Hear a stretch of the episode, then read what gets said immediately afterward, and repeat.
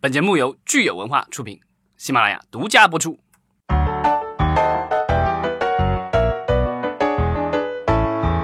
好，欢迎大家收听新一期的影视观察，我是老张。大家好，我是大米。大家好，我是石溪。对，大米今天的声音会稍微略感更有磁性一些。因为大米感冒了，夏天来了，大家注意身体。对，这个是我们的健康贴士。今天来的其实是大米他哥，对我是巨米，不是聚米用品的聚米。咱们今天聊聊上海电影节吧，还没结束呢哈。对，然后正在如火如荼的这个进行当中。真的吗？如火如荼。今年好像感觉朋友圈发的量明显比往年少了，去的人好像少了一些，比往年。对，好多朋友都跟我问说。哎，你下周去不去？不去，咱们在北京约呀。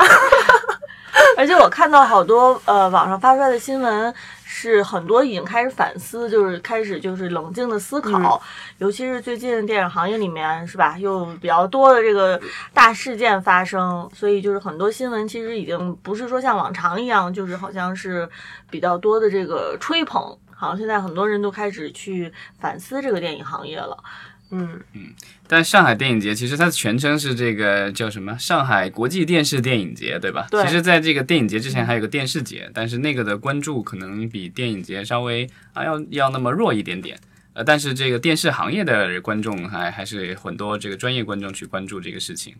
是白玉兰是吧？上海国际电视节是那个是最高奖吧？好像是。哦，白玉兰是个奖。对，然后那个电影节的奖最高那个奖叫金爵奖。嗯。对，然后可能一般呃普通观众知道的可能是电影节，因为电视节它没有所谓的展映或什么的，但是电影节它有展映环节，所以普通的观众也可以去参与。对，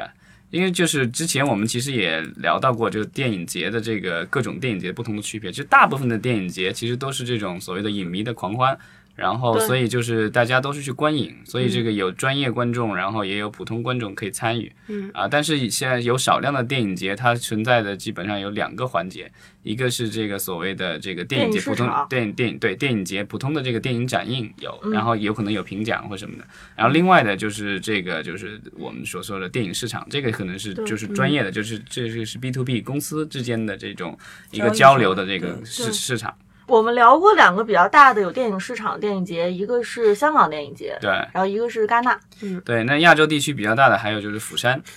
东京有吗？呃，东京好像一直只是听说电影，我没参加过，所以不知道了。嗯，然后还有呃柏林应该是是吧？柏林应该是既有电影市场也有对，柏林还有多伦多，应该这个都有这些相关的一些交易，对。对，其他的电影节就都是以展映为主，就是偏其实偏影评人和影迷向的。对，然后但是也有一些片方可能是借助这种电影节，然后做一个这个首映，然后造一些势，然后想看让发行商能够选中它，能够对做一些新片发布，或者是公司的整体的类似于年度发布的这种东西，会蹭这个电影节期间，正好所有的行业的人都聚集到一个地方，媒体人的关注度比较高的时候进行发布。对对，所以其实北京国际电影节和上海国际电影节，按理来说都是应该是电影市场和展映的，都是应该是两条腿走路的。对对，然后但是就是在咱们国家的话，唯一的一个这个最高等级的电影节，其实就是这个国际最高等级电影节，其实就是上海的国际电影节了。对，因为北京电影节好像还没有评到那个，不是那个级别。对，而且好像按照国际惯例，一个国家一般就只能够有一个一样，这是什么 A 级什么这个电影节。所以其实上海电影节今年电影市场有一点冷，是一个挺遗憾的事情，因为它这个会场我没有进去了，但是这个和一些这个朋友们聊过，然后好像大家的这个感受，包括我在朋友圈里看到的这个零零散散的照片，也是发现就是会场里面的人比较少，然后呃参展的公司可能数量没有减减减少很多，但是呃据说是有了不少的一些新公司出现。那就是说明以前的一些公司可能已经没有再继续呃参展了，然后另外就是呃观众的话会少一些，因为其实呃这个电影市场的这个观众的话，大家其实大部分都是这个所谓的付费观众，其实因为你得得买票才能进去的。那如果就是就是对这个行业可能有兴趣的公司没那么多了，然后有有可能会造成这个就是呃所谓的专业观众的减少。嗯，对，但是影迷可能会很多啊，因为现在电影节的展映还是搞得越来越红火。对，我觉得就是这个中国的一线城市里面的所谓的文艺青年还是相当之多。很有消费力。对，对啊，这些就是这些展映的话，就是有少量的有新片，呃，然后就是呃，另外的话，其实有很多的是这种经典的老片的这个重映，甚至是有一些修修复版的这个展对，映。尤其是很多国外的片子，很难得的可以在电影节期间进行发布。对，因为电影节的这个放映的这个渠道的话，是独立于我们通常的那个电影院看到的这个商业院线电影，因为那些的话需要经过比较严格的这个广电总局的审核，要拿龙标什么之类的。但是这个电影节期间的话，它有特殊通道，然后基本上有一些电影，基本上按照正常的渠道，可能就是没有办法在中国的院线里和普通观众见面，但是借这个电影节这个期间，可以就是啊、让我们的观众一饱眼福了。当然。今时今日，大家能够看到这个国外电影的这个渠道已经很多很多了。对，而且我觉得他们其实会在电影节去尝试着去 test 一些国外小众导演片子的影响力，然后我会发现，比如说去年上了 Wes Anderson 上的《失之愈合》的之后。今年他们就直接开始引进 P 片儿或者走直接院线了，对，所以小的 testing。对，而且有一些也是预热的。我印象当中，当年比如《星球大战》要上新的了，然后他们在电影期期间把几部联映，还有包括《哈利波特》后来的那个《神奇动物在哪里》，也是用这个老片来做一个这个热呃，就是嗯热身，对吧？嗯嗯，预热。然后今年的上海电影节好像有那个《铁血战士》的这个热的是，因为新一版的《铁血战士》啊，我非常期待，因为这个导演就是 Shane Black，就是《钢铁侠三》的导演，我非常期待他的表现。对，那在电影节上，如果是参加他这个官方奖项的角逐，也会对他在中国电影市场上的表现有帮助吗？呃，就是从我历史表现来说，好像不管是中国的还是外国的获奖电影，呃，似乎都没有受到太多的这个在在市场表现上的影响。市场上对。因为就是、嗯呃。通常的国产片，如果你获奖的话，那你可以在海报上或什么的，你可以写上你是上海电影节什么时候获奖，对。对啊。但是好像并没有听说这个近年来的哪一部这个热门影片是因为这个在电影节期间斩获奖项而最后这个票房大放异彩的。因为往年我看电影节很多他颁的奖是已经上过的片子，嗯，今年好像有一部《找到你》吧，我看他们的一直在发这个是口碑不错，嗯。然后当然还有一些在电影节期间，就是今年会有一些公司开始大胆的尝试在电影节期间作为呃类似于首映影片，只放几天提前看片，然后对口，碑那爆炸今年的就是有几部都已经在放了，一个是我不是药神，另外一嗯个是那个呃韩延导演的《动物世界》，都已经在电影节期间这个作为这个展映影片就是做放过了。它相当于其实是跟点映的这个意思差不多了，就是想要呃对，攒这个其实在在几大的电影节上都有，包括之前的戛纳啊什么之类，他们其实都有类似这样的操作。就是说，戛纳因为它是一个就是崇尚艺术性的电影嘛，但有一些好莱坞的商业电影、主流商业电影也会去通过戛纳这个平台去做一个首映。啊，这个东西就是说，它只是为了这个造势，它并不是角逐任何的奖项。嗯，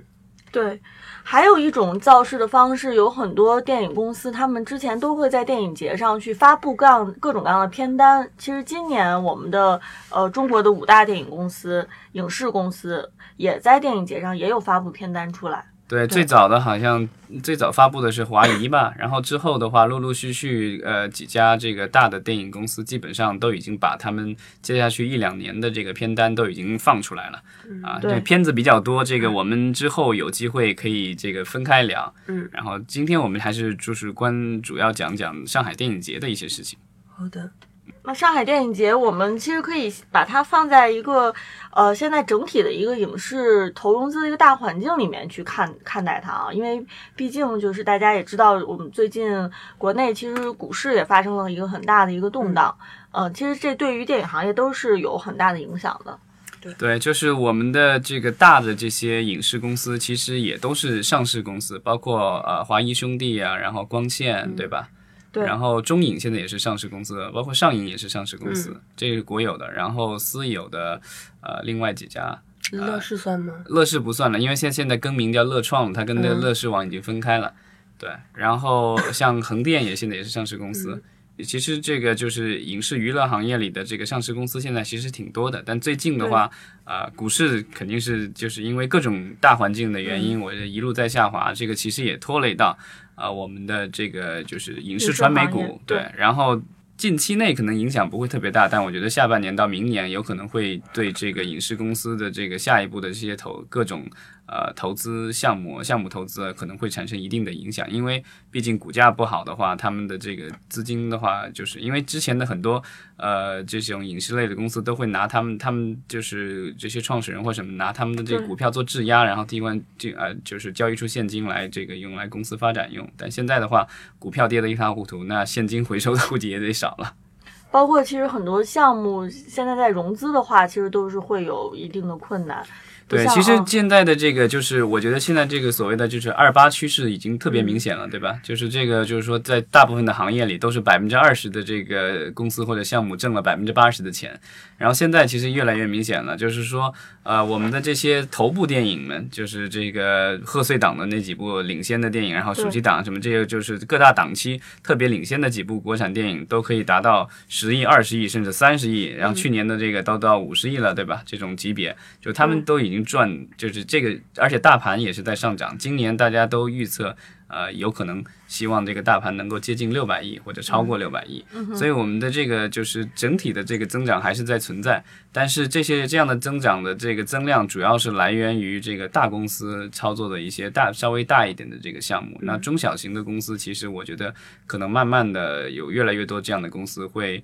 退居这个历史舞台的这个边边上了，或者就彻底消失了。嗯但是我会觉得，就是说，嗯、公司层面肯定会存在洗牌的，因为不管我们来看美国市场，还是我们周边的韩国市场的发展，它总会有一个就是泡沫，然后一些高概念，呃，好听叫高概念，说的不好听就是前两年的发布会的片单电影，我们有一个就是把他们都叫片单电影，为什么？就是说每年上海电影节都会发布，包括北京电影节也有发布很多很多片单，很多公司发布一口气儿发布十几个，然后少的也得五六个。但是其实我们看每年他们真正做出来的并没有，而做出来的差不多过了三年交了学费，市场表现又不太好，那么肯定慢慢这个泡沫就会爆掉，市场就会冷掉，投资人就会转移到另一个新兴的投资领域去，那么就会有一些公司死掉。但是我觉得电影本身它的。多样化不会不会死掉，因为可能像一些公司，它开始进行合并，或者是